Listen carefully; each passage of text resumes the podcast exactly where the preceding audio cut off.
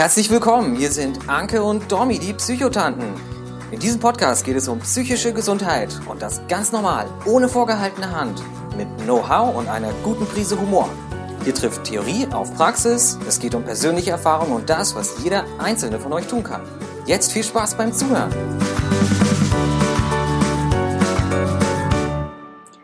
Hallo und herzlich willkommen zu einer neuen Folge von den Psychotanten. Anke und ich freuen uns sehr, dass ihr wieder dabei seid. Und in dieser Folge haben wir den Schwerpunkt Angehörige. Die Bitte wurde einfach immer wieder an uns herangetragen. Ähm, ja, Betroffene und Krankheit ist natürlich wichtig, aber es gibt natürlich auch das Umfeld. Und deswegen wird es heute so ein bisschen darum gehen, was können denn Partner, Freunde, Kollegen, Verwandte, Familie, alles, was es da draußen so an lustigen Angehörigen gibt, was, was können die tun? Wir können die unterstützen? Was gibt es für Grenzen? Und da haben Anke und ich einfach ein paar Tipps gesammelt und darum wird es heute gehen. Ganz genau, auch Hallo von mir. Ähm, das, was wir euch jetzt erzählen, das hat keine bestimmte Reihenfolge. Wir fangen nicht mit dem Wichtigsten oder Unwichtigsten an. Das sind einfach Tipps, die wir so ein bisschen zusammengesucht haben, die uns einfallen, was wir immer wieder Angehörigen raten. Und ähm, ich glaube, ein ganz, ganz wichtiger Aspekt ist, sich bewusst zu machen, dass es eine Erkrankung ist und kein böser Wille. Dass man sich als Angehöriger immer wieder bewusst macht, Mensch, äh, meine Frau, die kann jetzt nicht aufstehen und kochen, das ist die Depression. Oder meine Tochter kann jetzt nicht essen, das ist die Essstörung. Ähm, dass man sich wirklich bewusst macht, dass es kein, keine Böswilligkeit ist. Ja, das finde ich einen ganz, ganz wichtigen Tipp. Es ist, es ist nicht der Mangel an Wille. Man kann nicht einfach, denk doch mal positiver oder sowas. Ähm, also ich gebe da einfach immer wieder diesen Tipp. Was würde ich machen, wenn es eine körperliche Erkrankung wäre? Die Leute, die schon länger den Podcast hören, die kennen diesen Tipp langsam. Ähm, aber das ist, das ist einfach ein ganz, ganz guter Ratgeber. Würde ich das, was ich sage, denke, wie ich mich verhalte, würde ich das genauso machen, wenn meine Tochter, mein Freund, mein Kollege eine körperliche Erkrankung hätte, wenn er einen Bandscheibenvorfall hätte, wenn er Diabetes hätte. Ähm, also wenn man sich das einfach immer so ein bisschen als, als äh, Guideline sozusagen nimmt, dann ist das, glaube ich, schon, dann ist ganz, ganz viel schon geschafft, weil wir können dann nicht einfach aufstehen, wir können dann nicht einfach äh, lachen. Also können wir schon, aber es kommt dann nicht von Herzen. Ganz wichtig. Ja, ganz genau. Also das sollte man immer so im Hinterkopf behalten. Und dann ist auch eine Sache, die sehr, sehr wichtig ist, damit man überhaupt helfen kann, gut für sich selbst zu sorgen. Ich erzähle da immer ähm, so dieses Beispiel aus dem Flugzeug. Ähm, da wird uns immer wieder kurz beim, vorm Start äh, erklärt, wie denn die Sauerstoffmasken funktionieren und dass man bitte erst sich selbst und dann seinem Nebenmann die Maske aufsetzen soll. Ähm, wenn ich dann zum Beispiel in der, in der Therapie ähm, Mütter habe und dann frage, ja, wen setzen Sie dann erst die, die Maske auf, dann sagen die erst, ja, dem Kind. Und da muss ich immer erst erklären, naja, es geht darum, erst sich selbst zu helfen und dann für andere da zu sein. Also dieses Synonym nämlich sonst für die Selbstfürsorge. Aber das ist, äh, darum geht es ja auch bei Angehörigen. Wenn man nur, wenn man selber stark und belastbar und wenn ist und es einem gut geht, kann man auch für seinen Angehörigen da sein, dem es gerade nicht gut geht. Und dann geht es darum, seine Hobbys nachzugehen, Zeit für sich zu haben und, und wirklich aufzupassen, dass man selber nicht irgendwann auch in eine Depression oder irgendwas anderes reinrutscht. Ja, die Engländer sagen da ja so schön, you can't pour from an empty cup. Ähm, also wenn man selber sozusagen mit dem Erkrankten ausbrennt, dann kann man dem auch irgendwann keine Stütze mehr sein. Und das bedeutet auch, dass wenn jemand im Umfeld eine Essstörung hat, man darf sich trotzdem irgendwie mal eine Pizza gönnen und die auch genießen und muss Natürlich. kein schlechtes Gewissen haben. Oder wenn man einen Alkoholabhängigen in der Familie hat und denkt sich, oh, jetzt kann ich doch kein Bier trinken. Doch, bitte einfach machen. Wenn es, wenn es die Akkus auflädt, wenn es gut tut, dann solche Dinge unbedingt einbauen und auch einplanen. Ja. Was hast du denn für Tipps? Also mein, einer der grundlegenden Tipps, den ich immer gebe, ist einfach Dasein.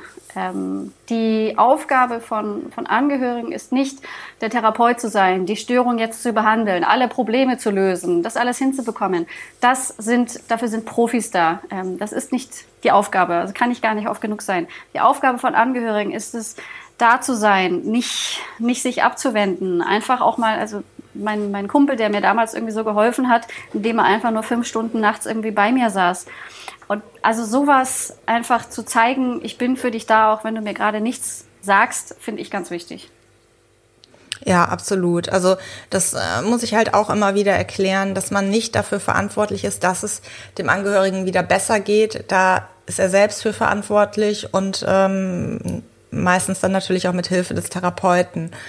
Ähm, was ich halt auch wichtig finde, ist, ähm, dass man in guten Zeiten für schlechte vorsorgt dass man zusammen mit dem Angehörigen, der erkrankt ist, fra ihn fragt, wie soll ich dich unterstützen, wenn du in einem Loch bist, wenn es dir nicht gut geht? Was kann ich tun? Wie ähm, kann ich dir helfen? Dass man da wirklich nach konkreten Tipps fragt ähm, und sich das am besten auch aufschreibt.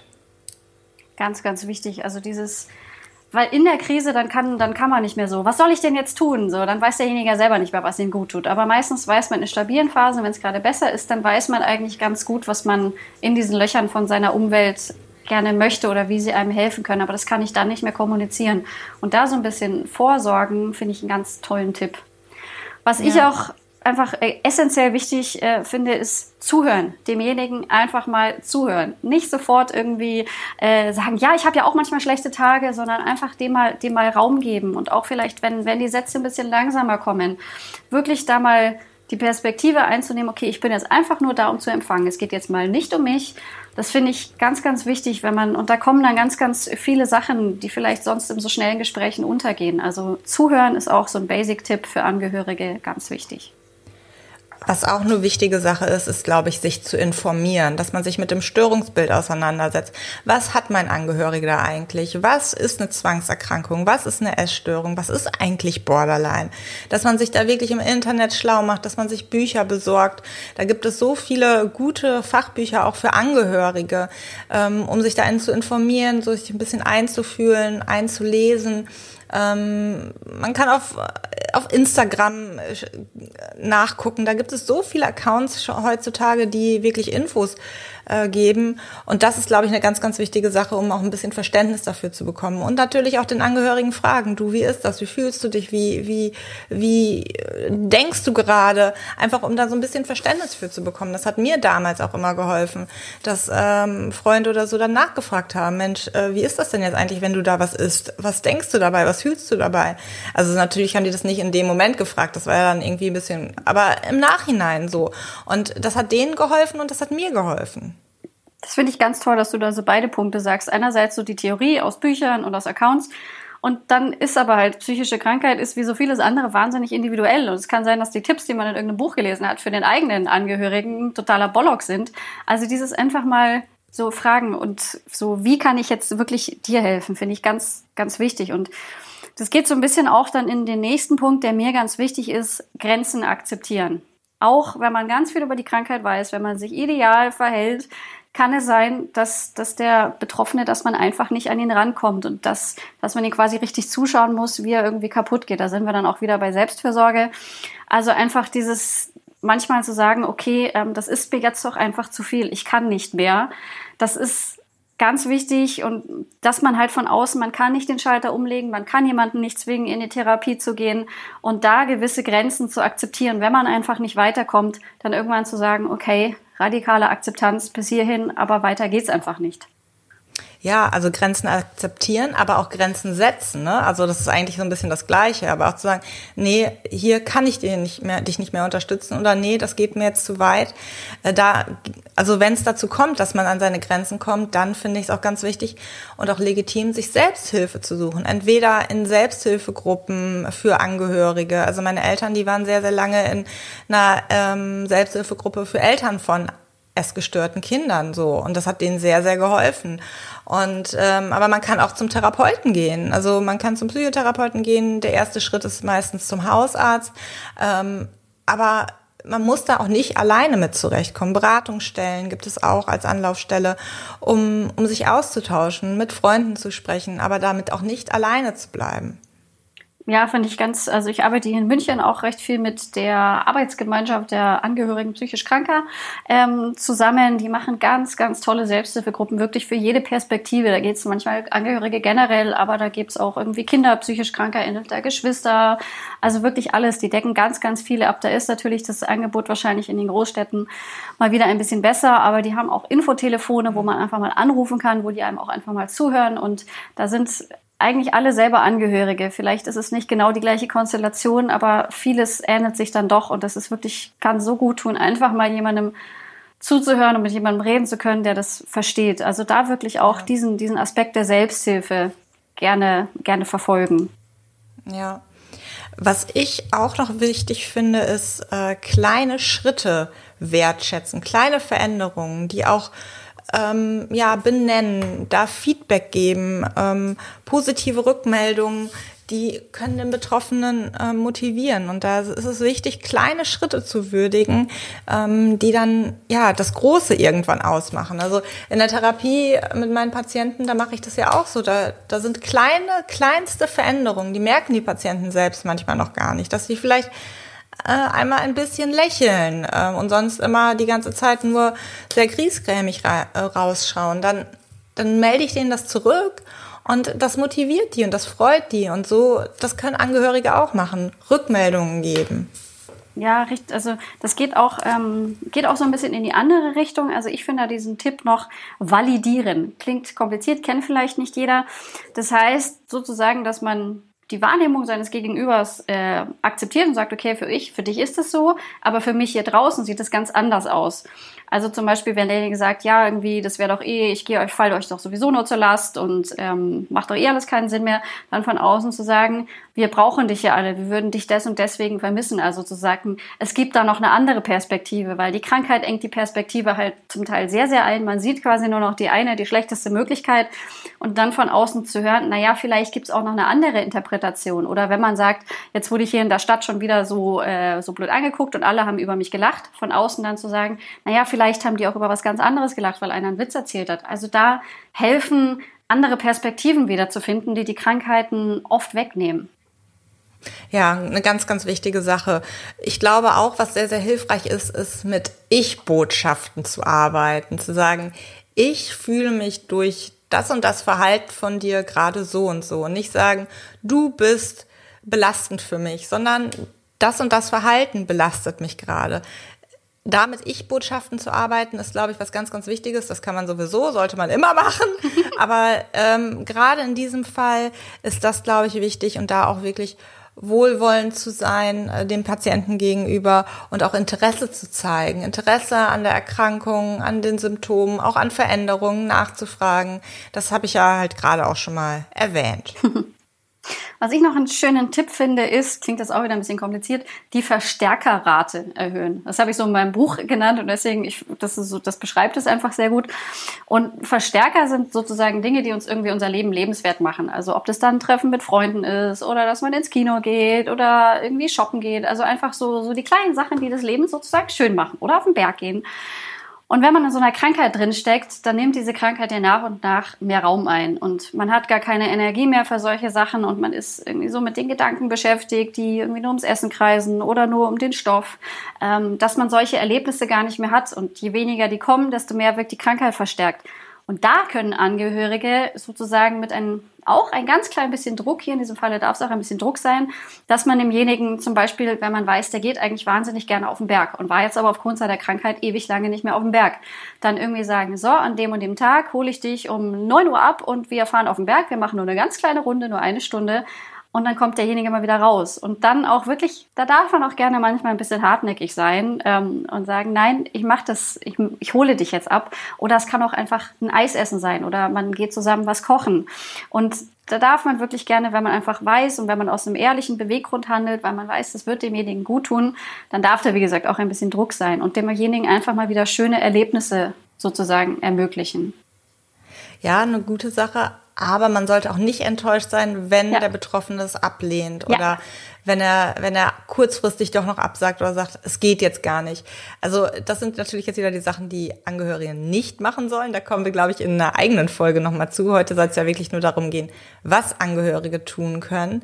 Was hast du denn noch so für Punkte? Ich habe nämlich tatsächlich keine mehr. Also ich finde, Aufbau von Selbstwirksamkeit klingt auch wieder kompliziert, ist aber eigentlich total einfach, weil man neigt dann gerne dazu, Betroffenen alles abzunehmen. Und dann macht man den Oh ja. Spül für sie oder sowas. Und als Betroffener fühlt man sich dann meistens noch schlechter, weil toll, jetzt habe ich noch nicht mal die Spül und jetzt muss der das für mich machen. Ähm, und da sozusagen dabei helfen, dass derjenige wieder merkt, er, er hat eigentlich selber Macht und er hat selber Kontrolle über sein Leben. Weil wenn es dann zum Beispiel, oh, wie schaut's denn hier aus und ich komme noch nicht mal dazu, irgendwie aufzuräumen. Und dann nimmt man sich zusammen, also zusammen. Also es geht nicht darum, dass man dann für denjenigen die Wäsche sortiert und wäscht, sondern sagt, komm, wir machen jetzt zusammen, sortieren die Wäsche. Und dann sieht er vielleicht nach einer Stunde, dass das Zimmer schon wieder besser aussieht. Das, das, das Zimmer, wo er die ganze Zeit einfach keine Kraft hatte, das aufzuräumen. Und jetzt hat er es natürlich mit Hilfe gemacht, aber er oder sie hat auch was äh, dazu beigetragen, dass es jetzt wieder besser aussieht. Man, man hat was geschafft, also ob das auch nur Saugen ist oder sowas. Also Selbstwirksamkeit da so ein bisschen zu merken, dass derjenige einfach merkt, ey, ich kann ja was. Deswegen funktioniert zum Beispiel Laufen auch so gut bei Depressionen, weil man irgendwie merkt, so beim ersten Mal oder man will gar nicht loslaufen und auf einmal ist man schon eine Viertelstunde und nach drei Wochen macht man es schon viel schneller. Man merkt, wow, ich habe ja, ich habe Macht oder ich kann was verändern. Das finde ich einen ganz wichtigen Punkt. Möchtest du da was ergänzen? Nee, nö. Und als letzten Punkt, was ich gerne einfach immer noch weitergebe, ist, natürlich, man kann jemanden zwingen, zur Therapie zu gehen, ähm, aber man kann ihn dabei begleiten, man kann ihn unterstützen, man kann anbieten, ich rufe da für dich an oder ich gehe mit dir in die Klinik, wenn du Angst hast ähm, oder ich gehe mit dir zur Beratungsstelle. Ich habe da mal was rausgesucht. Also keine Entscheidungen treffen, aber einfach sagen, das ist, das ist ein schwieriger Gang und es geht zu zweit mit der vertrauten Person manchmal einfach leichter. Also dieses Begleiten, Unterstützen bei solchen Schritten, das kann durchaus stattfinden. Also auch da halt wieder dieses, wenn derjenige einfach noch nicht bereit ist, dann das auch akzeptieren. Aber manchmal kann das einfach wahnsinnig helfen, wenn man weiß, man muss da jetzt nicht selber 20 Mal anrufen ähm, und dann auch noch alleine hingehen und dann findet man den Eingang nicht und das ist eher alles stressig und dann geht man lieber wieder. Und wenn man da jemanden hat, der einfach sagt, ey, ich bin bei dir und unterstützt dich, kann das enorm helfen. Ja, und Therapeuten sind da auch nicht verunsichert oder verwirrt, wenn da jetzt jemand mitkommt zum Beispiel. Also ich habe es häufiger mal, dass äh, Patienten beim Erstgespräch irgendwie einen Angehörigen mitbringen. Die kommen dann vielleicht kurz mit ins Gespräch rein, aber warten dann im Wartezimmer einfach, äh, um ein bisschen Sicherheit zu geben, mache ich das dann auch. Oder äh, wenn ähm, Angehörige anrufen. Das ist halt überhaupt kein Problem und kann dem Betroffenen viel helfen. Oh, da fällt mir jetzt noch ein, dass dass man an solchen Stellen auch gerne immer wieder betonen darf, dass man das gerne macht, dass, dass derjenige keine Last für einen ist, sondern dass es toll ist, dass man ihm gerade helfen kann, weil mit der Krankheit an sich kann man nicht helfen, aber mit solchen Sachen kann man helfen. Aber in der Krankheit sieht es dann oft so, oh, und jetzt kann der wegen mir nicht ins Kino, jetzt muss er auch noch wegen mir zur Therapie und der wäre doch sicher viel lieber woanders und so. Das darf man auch gerne ab und zu mal sagen, dass das voll okay ist, dass man jetzt gerade da ist und dass man gerne unterstützt. Das hilft, glaube ich, den Betroffenen auch. Ganz genau. Und helfen ist ja an sich etwas, was uns auch gut tut, wenn wir jemand anderem helfen. Also ich glaube, ähm, auch als Therapeut merkt man das ja. Man fühlt sich gut, wenn man jemandem anderem helfen kann. Das ist ja in allen helfenden Berufen, glaube ich, so. Und ähm, wenn man jemand anderem was Gutes tut, dann gibt einem das auch was. Und das kann man dem Betroffenen auch klar machen. Ja, also ganz, ganz wichtig. Aber jetzt, äh, also es gibt noch so ein paar Sätze und Aussagen, die ich mal gesammelt habe, was man so sagen kann oder was irgendwie gute Sätze sind. Die werden wir euch aber in die Show Notes packen und jetzt hier nicht nach und nach vorlesen. Und es waren jetzt auch, glaube ich, schon ganz schön viele Tipps. Ähm, es gibt bestimmt noch mehr. Es gibt tolle Sachen. Könnt ihr uns auch gerne ähm, noch als Rückmeldung geben. Aber so als Einstieg haben wir jetzt, glaube ich, ein ganz schönes Sammelsurium. Ja, ich glaube, da haben wir viel zusammengesammelt, trotz der Hitze. Ähm, wir schwitzen hier gerade beide. Es waren diese Woche über 40 Grad. Ähm, hier in, in der Region ist der Hitzerekord aufgestellt worden. Ich glaube 42,6 Grad oder so. Also ähm, ja, wenn ihr noch weitere Tipps habt oder so, könnt ihr die gerne ähm, unter den Instagram-Post von dieser Podcast-Folge kommentieren. Da freuen wir uns auch immer oder uns per Mail schicken. Ähm, wir hoffen, dass ihr als Angehörige jetzt einfach vielleicht nochmal eine bessere Vorstellung habt und vielleicht so ein paar Handwerkszeuge an die Hand bekommen habt, ähm, um euren Liebsten, eure Liebste ein bisschen zu unterstützen. Und wir haben das jetzt heute mit Absicht recht allgemein gehalten, weil natürlich ist es nochmal störungsspezifisch, dass man dann hier oder da noch besonders unterstützen kann. Aber das war uns wichtig, einfach erstmal so generell, ähm, weil das gilt eigentlich für, für alle psychischen Probleme. Wahrscheinlich gilt es irgendwie generell fürs ganze Leben. Ähm, aber das, das war uns auf jeden Fall wichtig, was aber nicht heißt, dass wir uns vielleicht die einzelnen Krankheiten nochmal aus Angehörigenperspektive irgendwann vornehmen. Aber für heute soll es das jetzt gewesen sein. Wir sagen ein ganz, ganz großes Danke fürs Zuhören und bis zum nächsten Mal. Tschüss. Ciao. Danke fürs Zuhören bei den Psychotanten. Wenn euch der Podcast gefallen hat, hinterlasst gerne eine Bewertung. Wir freuen uns, wenn ihr bei der nächsten Folge wieder mit dabei seid. Gute Zeit euch und bis bald, eure Psychotanten.